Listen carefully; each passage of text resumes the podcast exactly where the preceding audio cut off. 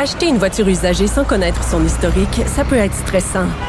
Mais prenez une pause. Et procurez-vous un rapport d'historique de véhicule Carfax Canada pour vous éviter du stress inutile. Carfax Canada. Achetez l'esprit tranquille. Pour elle, une question sans réponse n'est pas une réponse. Geneviève Peterson. Cube Radio. On est avec Jean-Louis Fortin, directeur de notre bureau d'enquête. Jean-Louis, salut. Salut, je comprends que je suis mieux de répondre à toutes tes questions. Sinon, euh, Sinon quoi? alors, pour elle, une question sans réponse n'est pas une C'est ça. Il faut, il faut que tu répondes donc à toutes mes Voilà. questions, sinon euh, tu vas passer à la trappe. Euh, on est 20 ans déjà, je me sens vieille. Oui. Après l'opération Printemps euh, 2001, c'est une opération qui visait euh, essentiellement les Hells Angels au Québec.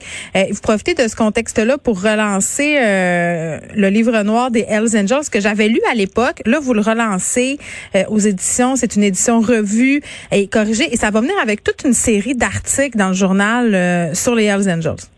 Oui, revue et augmentée, je te dis. Ouais, c'est ça, Parce ok. que euh, corriger, c'est pas, parce qu'on voulait corriger des choses dans le premier livre, c'est qu'on voulait vous dire un peu. Oui, il y a plus 20 ans d'affaires. après. C'est comme l'extra du. DVD que vous nous offrez. E- Exactement. En fait, là, euh, on s'est intéressé à, à ce que sont devenus Mom Boucher et ses sbires là, qui avaient été emprisonnés euh, pour la plupart après Printemps 2001, parce Mhm. que Printemps 2001, euh, on était beaucoup plus jeunes à l'époque, mais euh, c'était été un- c'était un grand succès. Hein. Puis il y a des gens qui l'ont oublié, mais il y avait plus d'une centaine de Hells qui avaient euh, effectivement plaidé coupables à des, des complots pour meurtre.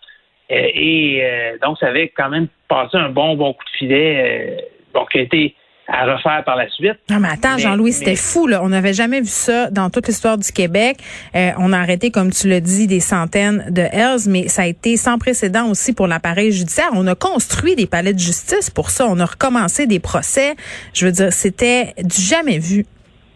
E- Effectivement. Et bon, comme tu dis, construire des palais de justice, le, le centre judiciaire à Gouin, à côté de la prison qu'on appelle la prison de Bordeaux à Montréal, c'est exactement ça. C'est une, un- un- ça avait été construit dans les mois précédents, euh, cette, euh, cette, euh, tout ces- ces- ce, ce méga procès. Mais bref, donc, on, on- on s'intéresse à ce que sont devenus des acolytes de Mom Boucher. Puis, ce qu'on se rend compte, c'est que il y en a qui sont, même si à peu près personne maintenant est encore formellement reconnu comme un membre actif des Hells. La plupart d'entre eux n'ont pas réussi quand même à quitter le monde criminel. hein. Bon, euh, et, d'ailleurs, euh, Sylvain Boulanger, qui était un des délateurs principaux dans Sharp, donc l'autre opération, l'autre grande opération anti-Hells Angels qui a suivi printemps 2001, ça c'était en 2019, il avait dit à la police, Sylvain Boulanger, il avait dit, tu sais, quand un Hells est en prison puis il veut sortir, il se présente devant le commissaire aux libérations conditionnelles puis il dit, je, monsieur le commissaire, inquiétez-vous pas, là, j'ai renvoyé toutes mes patchs euh, aux Hells Angels, j'ai fait brûler mes tatous, euh, je suis plus là-dedans, moi je veux vivre une vie normale. Faut faire attention. Faut prendre ça avec un gros grain de sel. Pourquoi? Beaucoup de ces gens-là, il y a des gens qui ressortent de prison, qui recommettent des meurtres, qui recommettent des complots, qui se relancent dans le trafic de drogue. Le délateur disait faites attention quand on vous mène en bateau des fois. Puis ce qu'on constate effectivement, c'est qu'il y a beaucoup des, des Hells qui avaient été arrêtés à l'époque, qui n'ont pas quitté le monde criminel, sont pas, qui sont pas devenus de- d'honnêtes citoyens comme ils, ils voulaient bien le faire prétendre au moment d'être euh, d'être libérés de prison. Ben, ils sont devenus quoi alors? Parce que, bon, peut-être qu'à l'époque, euh, ils étaient vraiment actifs dans le milieu criminel, euh, se salissaient les mains, là, en bon québécois. Maintenant, euh, force est d'admettre que peut-être ils évoluent dans de plus hautes sphères du crime. Qu'est-ce qui leur est arrivé? On a-tu des Bon, exemples? bien- On a-tu?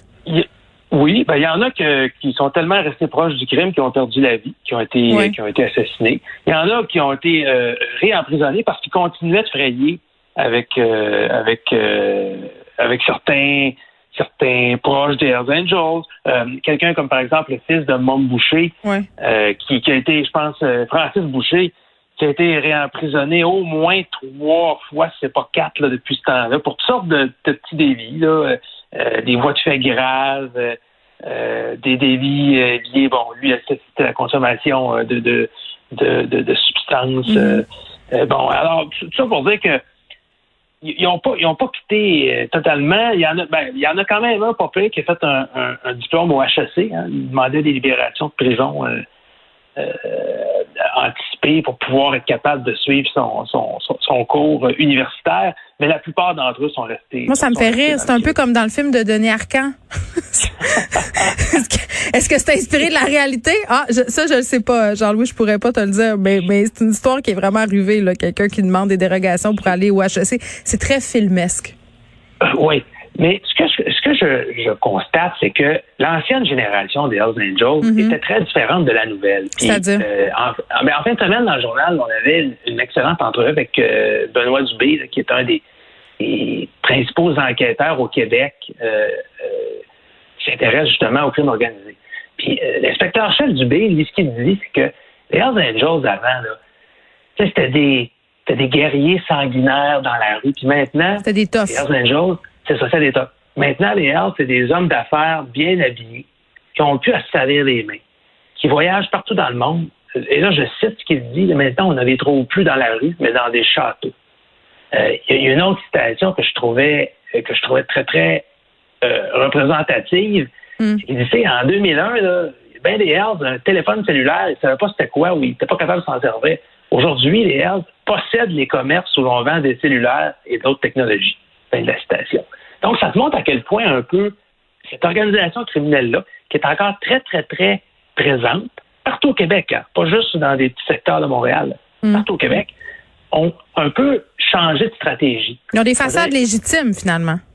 C'est ça. Donc, on achète des entreprises, des commerces. Euh, ça peut être utile également pour blanchir, euh, pour, pour, blanchir de l'argent, mais on, mm-hmm. fait, on, ne fait plus les manchettes des journaux avec des meurtres ou avec euh, euh, des, des, euh, des, épouvantables tragédies comme le jeune Daniel Desrochers, un petit gars d'11 ans, qui était décédé dans le quartier de Château-Maisonneuve parce qu'il jouait dans la rue puis il y avait un Jeep avec une bombe qui avait explosé. Je pense que les Hells Angels ont compris que pour continuer à faire leur, leur business, là, entre guillemets, pour continuer à faire leur, leur, opération de trafic de drogue comme sur laquelle ils ont la, la, la, la mainmise partout au Québec, sont mieux de pas défrayer les manchettes avec des crimes violents. Ça ne veut pas dire que la police ne les surveille pas. Ça ne veut pas dire qu'ils ne sont pas aussi puissants, sinon plus qu'avant. Ils ont juste changé de méthode un petit peu. Qu'est-ce qu'ils font faire, euh, comme on chuchote un peu partout, leur sale job, peut-être par des gangs de rue? Qu'est-ce qui fait que ça a changé, là, sais-tu? Ben, il y a une certaine collaboration qui existe euh, maintenant, euh, justement avec les gangs de rue, avec mm. certaines factions mafieuses également tout le monde y trouve son compte, entre guillemets. La, la, sale besogne ou la besogne de, distribution est faite justement par des gangs de rue, bien que les Hells Angels, selon les, informations policières, prennent encore 10% de, profit sur la vente de, drogue. Puis, pour te, donner une, idée de quel marché ça peut représenter, printemps 2001, à cette époque-là, les policiers calculaient qu'en un an, c'était presque 100 millions de dollars le marché de la drogue au Québec. Donc, 20 ans plus tard, si, on pense que les Hells ont encore la même mise là-dessus, avec l'inflation, c'est probablement des centaines de millions de dollars qu'ils font. Juste dans le quartier Maison Maisonneuve, on parle de 1 million de dollars en cocaïne par mois. Alors, c'est des, fortunes, c'est colossal. Puis, ce qui aide pas les policiers à les attraper, c'est qu'aujourd'hui, les Hells ont tout un réseau de traitements. C'est-à-dire que, euh, euh, par exemple, tu peux avoir, euh, tu peux être un Hells Angels, tu peux avoir une grosse maison, une belle voiture, puis le fisc ne peut pas dire, ben, regarde, ton train de vie ne correspond pas avec tes revenus parce que tu as toute une série de prêts non Donc, ta voiture est au nom de quelqu'un d'autre, ta maison est au nom de quelqu'un d'autre, donc tu peux plus te faire coincer parce que ton train de vie correspond pas. C'est peut-être aussi parce qu'il y en a plein qui déclarent des revenus légitimes. Tu sais, je veux dire, ils se sont raffinés entre guillemets, ils travaillent maintenant je sais pas, moi, ils ont des comptables. Tu sais, je veux dire, il, y, a une façade d'honnêteté. Puis j'imagine qu'en ce sens-là, les techniques d'enquête doivent s'être raffinées elles aussi. Là, c'est quasiment des enquêtes financières euh, euh, qui ont qui sont vraiment différentes de celles qu'on a pu connaître, par exemple, en 2001. Les techniques d'enquête et je dirais également l'ampleur des enquêtes. C'est printemps 2001, c'est ce qu'on pouvait appeler un, une méga enquête policière suivie d'un méga procès. Shark en 2009, qui a été un échec lamentable parce qu'après tout le monde a été libéré des graves accusations.